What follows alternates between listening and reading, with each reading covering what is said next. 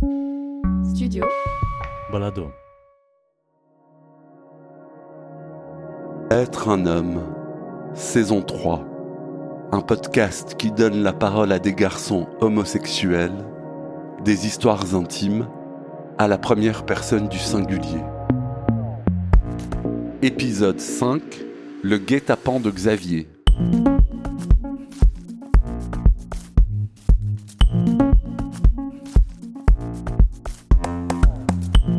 Xavier a été victime d'un guet-apens homophobe lorsqu'il avait 17 ans. Il a vécu ce traumatisme seul et en silence pendant des années parce qu'il n'a jamais osé dire à personne qu'il s'est fait agresser. Et si on arrêtait enfin de se taire et que la honte changeait de camp? Xavier a 35 ans et il se définit comme homosexuel à 100%. Il est de corpulence moyenne, 1m70, il a les cheveux courts rasés, les yeux gris bleus, il porte une légère barbe un peu rousse et il dit qu'il est hypersensible. Attention, cet épisode évoque une scène d'agression homophobe susceptible de heurter ta sensibilité. Être un homme, Michel-Ange Vinti. J'avais 17 ans. Euh, à ce moment-là, ben, je découvrais euh, l'homosexualité. Enfin, je, je, je, savais déjà depuis pas mal de temps que j'étais attiré par euh, par euh, les garçons, mais dans la volonté de vouloir rencontrer quelqu'un, ben c'est plus ou moins vers cet âge-là que j'ai commencé à, à, aller sur sur internet, à dialoguer avec d'autres personnes, et donc j'ai commencé les rencontres virtuelles à ce moment-là un jour, je vais sur euh, sur un, un site de, de, de jeu en ligne. Sur ce jeu, sur ce site de jeu, on peut euh, on peut dialoguer avec des gens. Donc, euh, je sympathise avec plusieurs personnes, euh, dont une personne particulièrement. Cette personne se dit homosexuelle aussi. Donc, euh, après plusieurs échanges de, de messages, on, on, décide de se rencontrer. J'ai 17 ans à ce moment-là, j'ai un voyage scolaire qui est prévu, donc euh, ben, je dois me lever plus tôt. Je prévois de me lever encore une heure plus tôt pour, euh, pour voir cette personne. Donc euh, je prépare mes affaires, je sors de chez moi, on se donne rendez-vous dans, dans un parc. Je pars en, toute confiance. Au final, on se capte euh, physiquement, visuellement assez vite. Et euh, à partir du moment où euh, je suis arrivé à lui, ben, je me suis fait agresser directement. Donc, euh, ben, d'abord des, des, coups dans les côtes. Ensuite, je me suis retrouvé couteau sous la gorge. Il m'expliquait que ce que je vivais, ce que je faisais, c'était pas bien. Il a, il a fait mes poches, il m'a, il m'a raquetté. Euh, à ce moment-là, ben moi j'étais en état de, choc total, impossible de réagir, impossible de, bouger, de faire quoi que ce soit. C'est l'incompréhension, l'état de choc total. J'ai l'impression que ce moment a duré euh, un temps indéfini, euh, or que je pense que ça n'a duré que quelques minutes. Ben, au final, il m'a poussé, je suis tombé par terre, il est parti en courant. Euh, voilà, l'agression est terminée. À ce moment-là, bah, je reste sur place euh, un moment, tremblant, état de choc, euh, ne sachant pas quoi faire. Euh, au final, j'ai pris la décision de, rentrer chez moi. Je, ma maman avec qui je vivais, qui m'a demandé si ça allait, je lui ai dit oui, ça va, mais le voyage scolaire est annulé. Donc je suis tombé dans, dans un guet-apens. Euh, lui se présentait vraiment comme euh, une personne homosexuelle intéressée par moi. Nos échanges étaient euh, étaient, étaient cordiaux. On, apprenait à se connaître. On avait envie de se rencontrer. Et, donc ben oui, le fait qu'il qu'il s'est passé ça par la suite, euh, je me suis dit euh, ma naïveté euh, totale j'aurais jamais pensé à ce moment-là pouvoir vivre ce, type de rencontre. Euh, moi, je partais en confiance en, me disant, bah, c'est une, euh, rencontre qui, pourrait aboutir sur, euh, sur une belle histoire. Ou j'étais vraiment en mode euh, amoureux comme on peut l'être à 17 ans dans des, ce, ce, type de rencontre quand, quand c'est une, une, première fois. Et, et du coup, euh, je suis parti de manière naïve et, et c'est là qu'a qu commencé. Euh, c'est là qu'a commencé une, une descente aux enfers.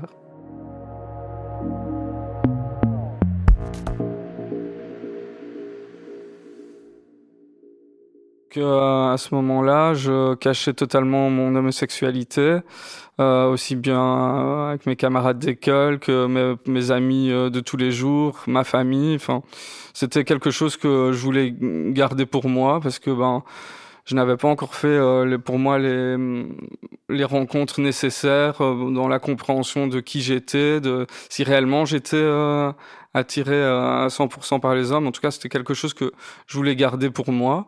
Et, donc, bah oui, à ce moment-là, ben, je ne pouvais pas dire la vérité.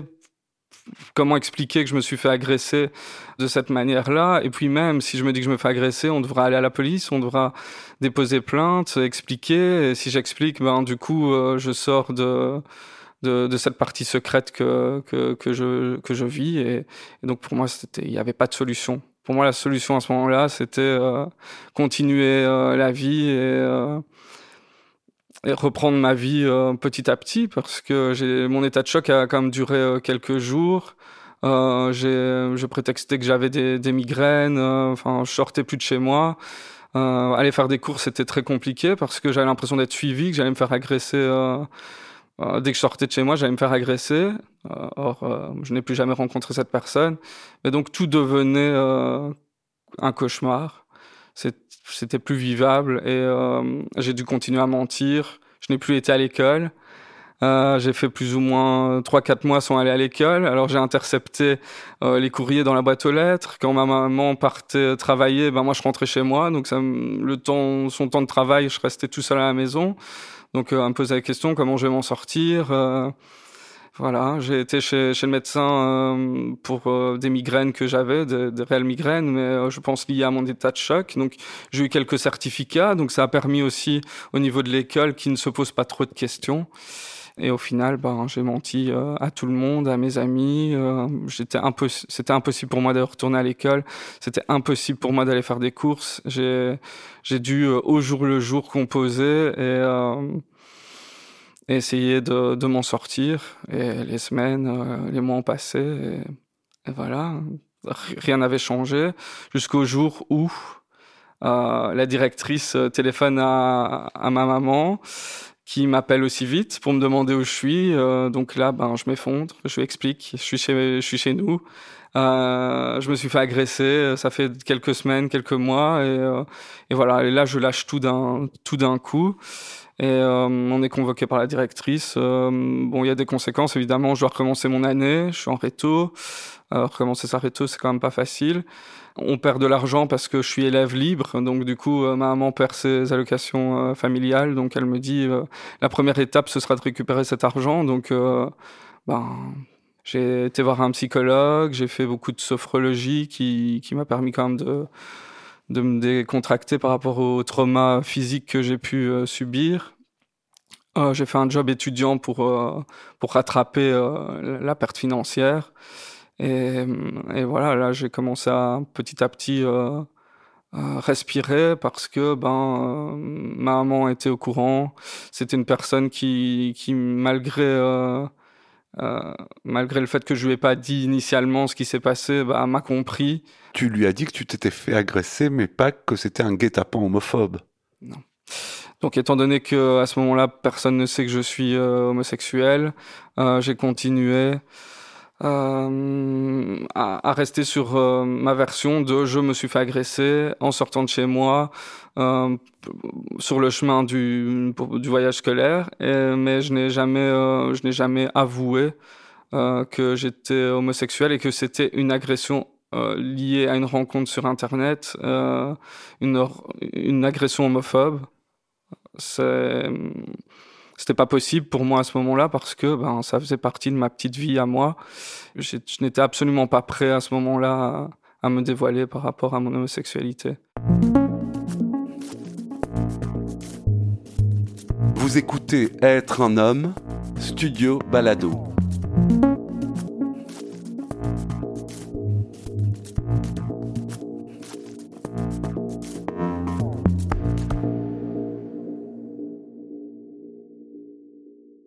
Tu as vécu euh, avec un sentiment de honte, en plus de t'être fait agresser Un sentiment d'incompréhension, un sentiment de peur principalement, parce que bah, moi j'étais dans, dans mon petit monde, je, je n'avais jamais été confronté à la violence pure.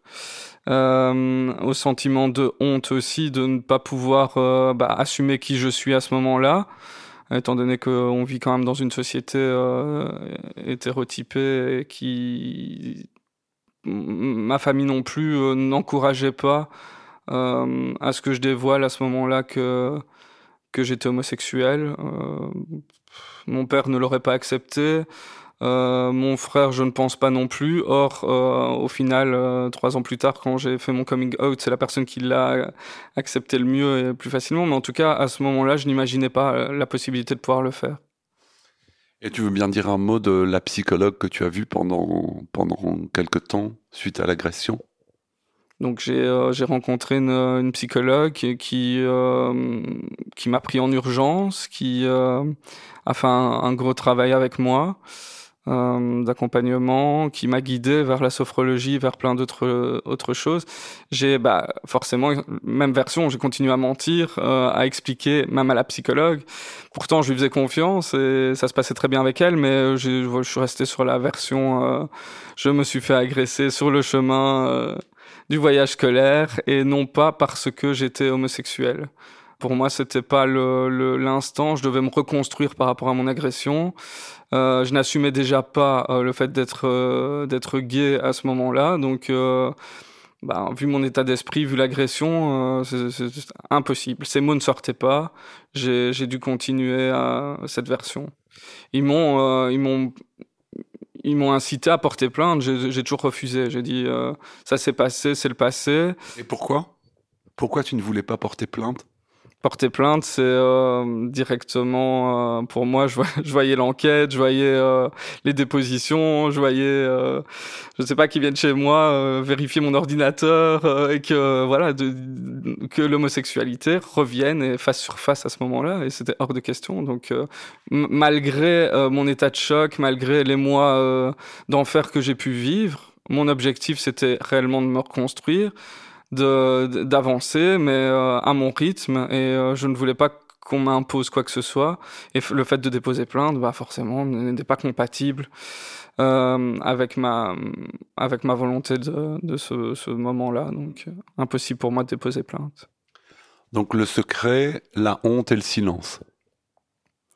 Le secret, principalement, le silence et la, la honte de la difficulté à, à, cette époque-là, euh, de, oui, d'annoncer à sa famille euh, qu'on est différent. Euh, j'ai quand même vécu euh, dans une famille aimante, mais j'ai quand même reçu aussi quelques réflexions. Euh, je pense principalement à mon père, qu'on pourrait catégoriser comme homophobe, même si euh, il n'a pas été maltraitant et que euh, je pense que les mots qui sortaient de sa bouche n'étaient pas euh, n'étaient pas la, la, la haine qu'on pourrait imaginer. C'était c'était une...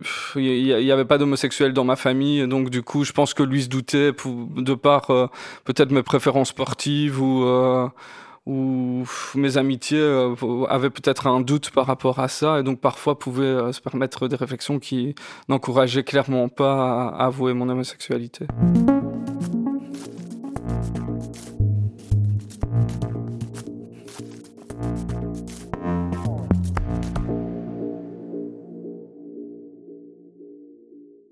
Comment tu débutes ta vie de jeune homme de jeune homosexuel, ta vie affective, amoureuse, sexuelle, comment elle débute? J'ai commencé à rencontrer euh, d'autres euh, d'autres personnes par la suite. Ça a quand même pris euh, quelques quelques mois, plus d'un an, un an et demi, avec méfiance évidemment. Euh, je préférerais rencontrer des personnes, euh, des amis d'amis, des, des, des, personnes euh, connues. Euh, j'ai quand même continué à aller sur euh, les, les réseaux sociaux de l'époque. Il n'y a pas grand-chose. Hein. C'était des mythiques, c'était des... Enfin, Gay Romeo. Euh, il n'y avait pas grand chose à l'époque. Euh, je n'ai rendez-vous à des, des mecs. Euh, c'était ridicule à l'époque. C'était limite, je mettrais un chapeau, une écharpe rouge pour être identifiable sur la sur la place de Mons. Et au final, quand je voyais parfois au loin les personnes, je n'y allais même pas. Donc j'ai j'ai quand même eu un certain trauma par rapport à ça, euh, un mécanisme de défense et mes rencontres étaient plus compliquées par la suite. Euh, au final, euh, bah, à mes 20 ans, je rencontre euh, la bonne personne. Euh, j'ai vécu une relation qui a quand même duré 13 ans. 13 ans qui est, pour moi, c'était, c'était parfait. Ça correspondait vraiment à, à, ce que j'imaginais du couple à ce moment-là. C'était une personne un peu plus âgée, expérimentée. Euh, ce que je décèle maintenant euh, et qui n'était pas le cas à l'époque, c'est que euh, finalement, je vivais ma petite vie d'hétéro en étant euh, en couple euh, avec euh, avec un homme. Donc, je n'étais pas dans le milieu, je n'avais pas d'amis gays. dès qu'on me proposait une soirée dans une soirée gay ou autre, bah, j'étais réticent. Pourquoi? J'y allais une fois. Ah, toujours, à mon avis, bah, c'est ce que j'analyse maintenant, mais euh, tant de mensonges pendant tant d'années, euh, j'ai fait semblant, ça a bien fonctionné. J'étais vu que j'étais pas prêt à 17 ans, bah, je pense que j'ai continué inconsciemment le, jeu de me dire, bah, je suis normal.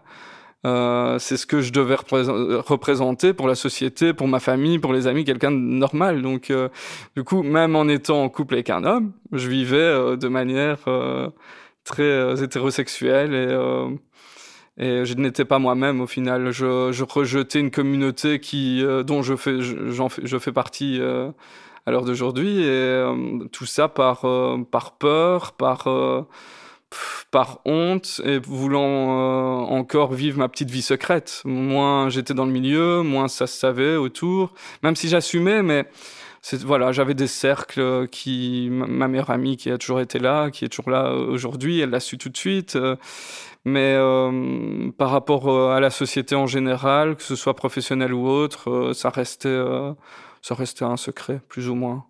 Même si au, au, fur et à mesure du temps, mes collègues l'ont su, et, mais c'était pas quelque chose que je voulais revendiquer, ça ne me définissait pas. Tu dirais que ce guet-apens a eu quand même un impact euh, négatif sur, sur ta vie amoureuse ou, tu t'en rendais pas compte à l'époque? Bon, mon agression a eu un impact euh, négatif sur euh, sur mes rencontres et sur euh, sur la manière. Euh, ça, ça, a compliqué la manière dont euh, j'ai pu faire mon coming out aussi parce que j'avais énormément de peur. Et, et, ça, l'agression, oui, forcément, ça m'a ça m'a renvoyé à la réalité. au fait que le monde n'est pas forcément, tout le monde n'est pas prêt à accepter euh, l'homosexualité et même dans sa propre famille, même dans ses propres amis. Et donc, ben, moi, quand j'ai fait mon coming out, j'ai été voir chaque personne séparément, personne par personne. J'ai été euh, leur avouer, voilà, j'ai quelque chose à te dire. Euh, je, suis homosexuel, je suis même actuellement en couple avec euh, avec quelqu'un. Et donc, oui, mon agression a aggravé ce sentiment de de complexité d'être homosexuel dans, dans, la société de l'époque.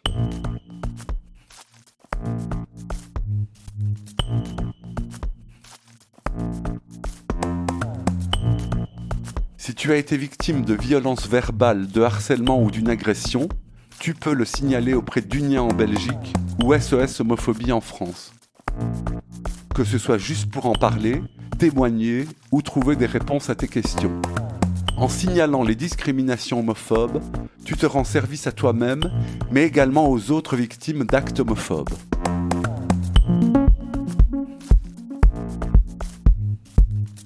Être un homme est un podcast documentaire de Michel-Ange Vinti produit par le studio Balado. Tous les épisodes ont été enregistrés dans mon salon à Bruxelles durant l'automne 2023. Équipe de production David Federman, Clément Berman, Géraldine Jonkers, Julien Barbier, Jérôme Casanova et Adrien Nazelli. Être un homme est un podcast indépendant et gratuit. Pour le soutenir, vous pouvez vous abonner sur votre plateforme d'écoute préférée, laisser un commentaire ou des étoiles, le partager sur les réseaux sociaux ou faire un don, même minime, via le lien buymeacoffee.com slash être un homme en un mot. Être un homme, c'est aussi une communauté WhatsApp.